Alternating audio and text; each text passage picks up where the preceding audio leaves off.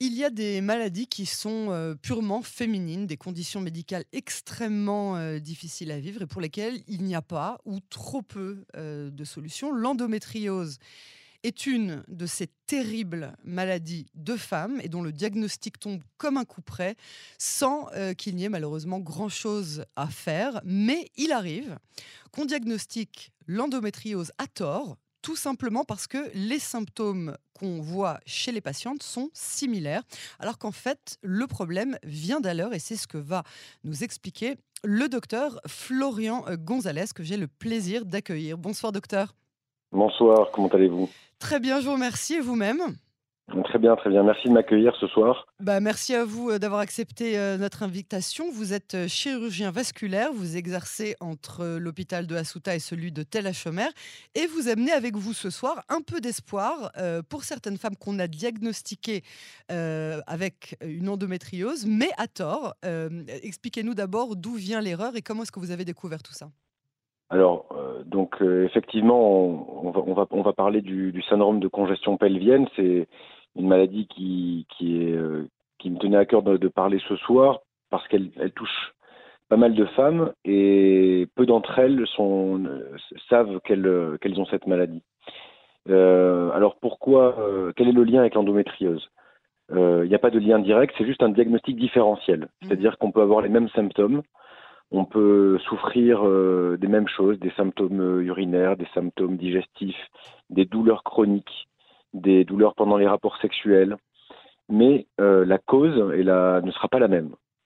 Le syndrome de congestion pelvienne, c'est une accumulation de sang dans les veines du pelvis et qui va amener toute cette cascade euh, de symptômes. Alors que l'endométriose, c'est une prolifération d'un tissu euh, utérin en dehors de la cavité utérine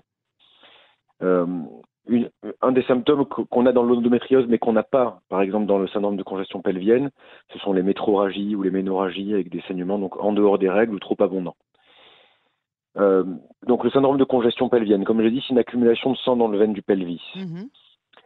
Euh, l'épidémiologie, on la connaît pas très bien, c'est-à-dire combien de femmes sont touchées, quelle est l'incidence.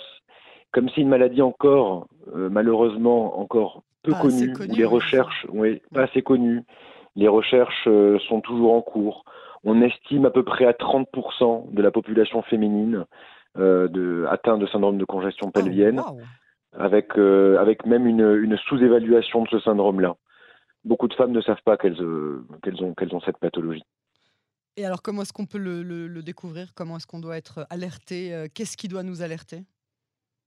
Alors, les patientes, dans mon cas, en tant que chirurgien vasculaire, les patientes viennent me voir principalement à part si directement elles, viennent me voir pour cette pathologie, mais c'est plutôt rare. Euh, le, premier symptôme pour lesquels elles viennent me voir, ce sont des varices des membres inférieurs. Ah. Alors, ce qui me, ce qui me donne la, puce à l'oreille, c'est que généralement, je, ce sont des femmes jeunes en âge de procréer ou après plusieurs grossesses, multipares, qu'on appelle, ce qu'on appelle, et avec une atteinte d'une seule jambe, par exemple. Je vais avoir une jeune femme de 30 ans avec euh, une jambe gauche avec plusieurs varices ou bien une récidive, euh, des varices qui ont déjà été traitées, elle revient pour la même pathologie. Et je vais commencer à suspecter donc euh, une cause plus haute, donc un syndrome de congestion pelvienne. Donc c'est pour ça que je vais établir euh, mon interrogatoire orienté sur le syndrome de congestion pelvienne. Est-ce que vous avez des douleurs anormales pendant les règles, pendant les rapports sexuels? Est-ce que vous avez une sensation d'oppression dans le bassin? Et tout ça, ça va m'amener à demander un examen complémentaire. Mmh la clinique seule ne peut pas me, faire dire que oui, il y a un syndrome de congestion pelvienne. On peut seulement avoir un doute.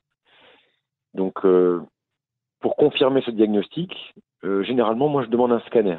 Un scanner avec injection de produits de contraste mhm. qui va me permettre de visualiser l'anatomie euh, de ma patiente et de vérifier les, diamètres des veines, vérifier la présence de varices périutérin, donc autour de l'utérus. Mhm. On peut également demander une IRM, euh, on peut demander une échographie endovaginale également. Mais euh, pour moi, le scanner est quand même un examen, l'examen qui pour moi est le, plus important. Il me permettra également de pouvoir mesurer ces vaisseaux pour le traitement ultérieur. D'accord. Et alors le traitement, ça, ça, peut être quoi du coup à partir du moment où vous avez posé le diagnostic et que vous avez la certitude qu'il s'agit de ça?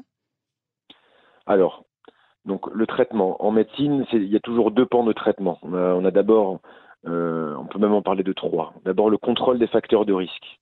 Ça, c'est quelque chose de très important. Les facteurs de risque dans la maladie de congestion pelvienne, ce sont les, grossesses multiples, les antécédents de thrombose veineuse profonde, les traumatismes pelviens, les tumeurs pelviennes, l'obésité. Donc on va essayer de contrôler ces facteurs de risque, on va essayer de donner des traitements euh, de ces facteurs de risque pour diminuer euh, l'aggravation et l'avancée de la maladie. Euh, ensuite, un traitement conservateur. Donc ce sont pour les, cas, on va dire, avec une symptomatologie peu importante. Alors les traitements conservateurs, qu'est-ce que ça va être? On va avoir euh, le repos, l'élévation des jambes euh, lors des positions allongées ou assises, euh, l'application de compresses ou de, sacs froids au niveau du bassin. On peut également prescrire des, des anti-inflammatoires non stéroïdiens qui peuvent permettre de soulager la douleur et l'inflammation associée. C'est dingue, c'est tout ça. Je m'excuse de vous couper, mais c'est dingue à quel point euh, finalement c'est traitable et facilement traitable à partir du moment où on arrive à, poser un, diagnostic. J'imagine que si on, confond ça avec de l'endométriose, qui je sais est une maladie terrible pour, euh, pour les femmes, c'est que ça doit vraiment faire extrêmement mal. Et puis c'est tellement, euh, quand, quand, vous en parlez, c'est tellement, on se dit, mais c'est pas tellement difficile à traiter finalement. C'est pas très difficile à traiter, effectivement, et, et euh, mais les femmes sont sont très résistantes à la douleur.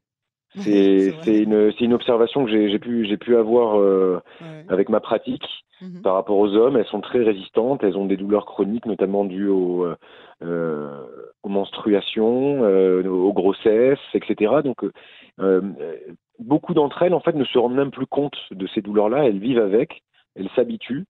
Euh, et donc, et elles viennent à un moment où euh, c'est très avancé, comme avec des varices au niveau des membres inférieurs, des varices au niveau du pelvis, etc. Mais sinon, elles, s'y accommodent, en fait. C'est pour ça que euh, on ne connaît pas très bien l'incidence, parce que c'est sous-évalué. Mais après, effectivement, ça, ça me fait penser, comme vous parlez d'endométriose encore, ça me fait penser à une, à une, une histoire d'une de mes patientes, il n'y a pas si longtemps, qui était venue me voir pour des varices, des membres inférieurs, et euh, on, discutait, je soupçonnais un certain nombre de congestions pelviennes et elle me disait qu'elle elle avait rendez-vous avec un, gynécologue, un chirurgien gynécologue euh, pour euh, discuter d'une hystérectomie. Parce que ils, avaient, ils avaient diagnostiqué une endométriose et que les symptômes étaient tellement gênants, ah tellement gênants, tellement handicapants qu'ils en étaient venus à dire bon ben euh, on va on va donc faire une hystérectomie comme ça peut arriver dans certains cas d'endométriose jusqu'à qu'on lui diagnostique euh, effectivement cette, ce nombre de congestion pelvienne qui a permis euh, donc d'éviter cette chirurgie. Et alors, et alors du coup, de, de, garder son utérus, j'imagine, parce que c'est jamais très agréable de devoir, de devoir s'en séparer. est-ce que, est -ce que vous, avez comme ça des, des, des cas de, de, femmes pour qui ça a vraiment changé la vie, j'imagine? Oui, effectivement, ouais, ça, certaines femmes, elles, se demandent pourquoi on, ne lui a pas, on ne lui a pas dit avant, en fait. Ça, ça arrive très souvent. C'est une des, une des phrases que j'entends le plus souvent. Mais comment ça se fait qu'on n'en a pas parlé avant? Hmm. Mais c'est parce que simplement, c'est une maladie euh, qui, qui, est sous-traitée, sous-évaluée, qui, qui est encore euh, en, en, plein essor euh, en termes de, de traitement. Aujourd'hui, le traitement principal, c'est d'aller boucher la veine.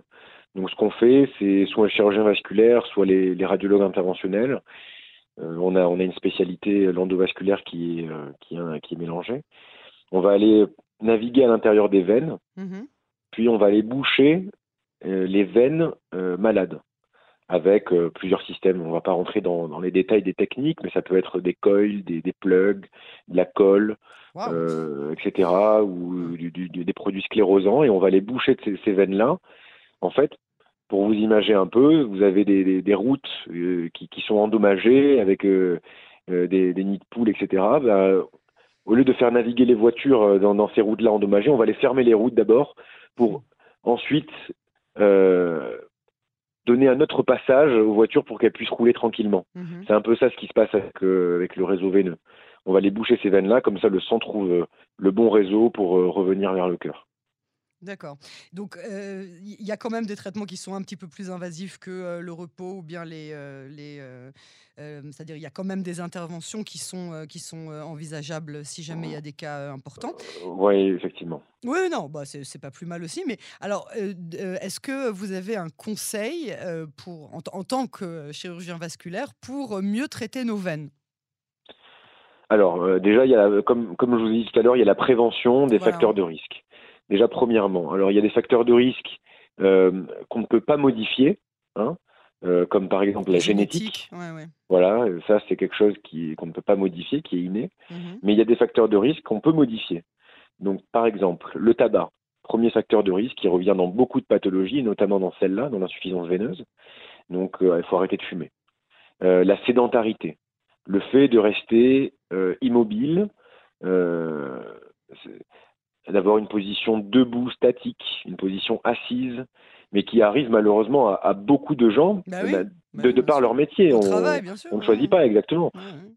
Mais il faut s'adapter. Ça, c'est aussi le, rôle du médecin du travail, de, trouver ces facteurs de risque-là et, de faire une adaptation au travail ou de donner des conseils aux employés mhm. pour leur permettre de, bouger dans la journée. De, des fois, au lieu de travailler assis, ben, on va se mettre à, une table pour travailler debout. Mhm. On va aller faire euh, une petite marche toutes les demi-heures, toutes les heures, etc. Vous savez, il y a euh, l'Apple Watch qui, il y a, l'Apple Watch qui nous rappelle de temps en temps. ça fait longtemps que tu t'es pas levé. Exactement, ouais. c'est vrai. Elle le dit un peu trop souvent, mais. Euh, bah, c'est pas plus euh, mal une fois toutes les heures. Je pense que c'est bien de. Oui, non, exactement. Ouais. Non, c'est important, c'est important, c'est très important. Après, ben, quand on peut pas ne, qu'on est obligé d'être assis ou longtemps, debout longtemps, mais ben, on va porter des bas de contention de, de grade 1 pour euh, prévenir donc euh, cette, euh, cette stase veineuse au niveau des membres inférieurs. Ça peut être une solution. si on a un surpoids, ben, on va faire un peu plus de sport, on va manger plus équilibré. Mhm. tout ça, c'est des, des, petites choses de la vie qui nous permettent d'éviter des gros problèmes. C'est ça, donc des, des, des, une, hygiène de vie euh, meilleure pour aussi euh, mieux traiter euh, nos veines et avoir essayé d'éviter au maximum les, ce, ce, genre de problèmes dans les veines qui peuvent arriver donc à ce syndrome dont vous parliez qui, qui, atteint les femmes. Et c'est les femmes uniquement alors, quand on parle de syndrome de congestion pelvienne, généralement, on parle des femmes, mais chez les hommes, il, existe aussi. Il y a quelque chose de similaire, j'imagine. Il y a quelque chose de, oui, ce sont les varicocèles. Ah. C'est-à-dire que vont avoir des, varices euh, situées euh, euh, au niveau des testicules euh, dues à une insuffisance de la veine génitale. Et donc, on va avoir des hommes avec un testicule gonflé, douloureux, des fois qui est la cause d'une stérilité. Généralement, les patients viennent pour des bilans de, de, de, de stérilité ou de fertilité et euh, on leur diagnostique un varicocèle. Et donc on va les traiter la varicocèle pour euh, améliorer donc euh, le, le, spermogramme, mhm. la, la, condition mhm. spermatique. Bon ben voilà, de bonnes, de bonnes nouvelles finalement quand on réfléchit. Il faut juste savoir. il faut s'écouter. Il faut effectivement, il faut s'écouter. Vous le disiez tout à l'heure, les femmes ont tendance à le faire pas souvent et à souffrir en silence. Et donc là voilà, le, meilleur conseil en fait, c'est de, de prendre les choses un peu plus au sérieux. Oui, voilà, il faut s'écouter, il faut, il faut aller voir son médecin, il faut poser des questions, il faut se renseigner. Aujourd'hui, on a, il faut, on a aussi Internet qui nous permet de, de, de, de pouvoir eh répondre à des petites questions. Ça, c'est dangereux parce qu'il suffit qu'on tombe sur euh, des, euh, des, forums qui font peur et qui. Euh, ouais. et ça, ça, on l'évitera jamais. Ça, je, on ne pourra pas le contrôler, mais il faut aller voir son médecin pour confirmer ou infirmer ce qu'on a vu sur Internet, effectivement. bien sûr, bien sûr. Docteur Florian Gonzalez, je vous remercie beaucoup pour cet entretien très instructif. Avec plaisir. Et à très bientôt sur les ondes de Cannes en français. Merci beaucoup.